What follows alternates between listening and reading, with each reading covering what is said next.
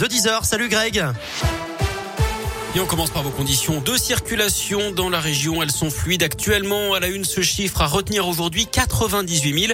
C'est le nombre de rendez-vous pris hier sur Doctolib pour une dose de rappel du vaccin anti-Covid. C'est un record alors qu'Emmanuel Macron doit s'adresser aux Français ce soir à 20h.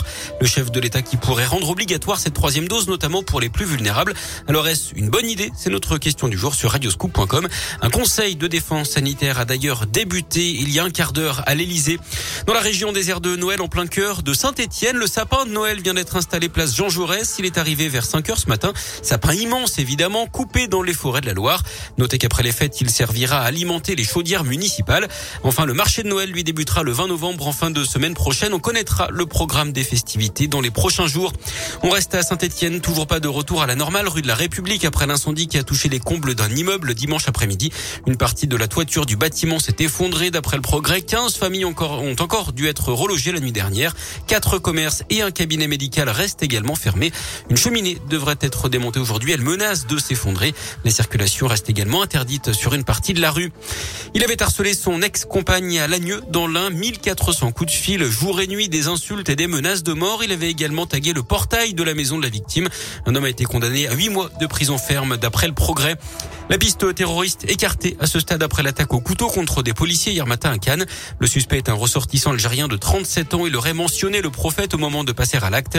Il avait été grièvement blessé par des tirs de riposte, mais son pronostic vital n'est plus engagé. D'après Gérald Darmanin, il était totalement inconnu des services de renseignement. L'enquête est ouverte pour tentative d'assassinat. Les commémorations de la mort du général de Gaulle à Colombay, les deux églises ce matin, l'occasion pour plusieurs candidats de droite et de gauche pour la présidentielle de se positionner. Le Premier ministre Jean Castex est également présent en Haute-Marne. Il va déposer une gerbe sur la tombe de l'ancien président dans les prochaines minutes. Il participera également à la cérémonie devant la Croix de Lorraine, le symbole de la résistance pendant la Seconde Guerre mondiale. Du sport du foot avec la plainte de la Saint-Etienne contre Norodom Ravisha, qui est l'un des noms évoqués il y a quelques semaines pour reprendre le club. Le prince cambodgien aurait fourni un faux document de garantie financière de 100 millions d'euros. La plainte est entre les mains désormais du procureur de la République de Paris pour euh, des faits de faux, usage de faux et tentative d'escroquerie.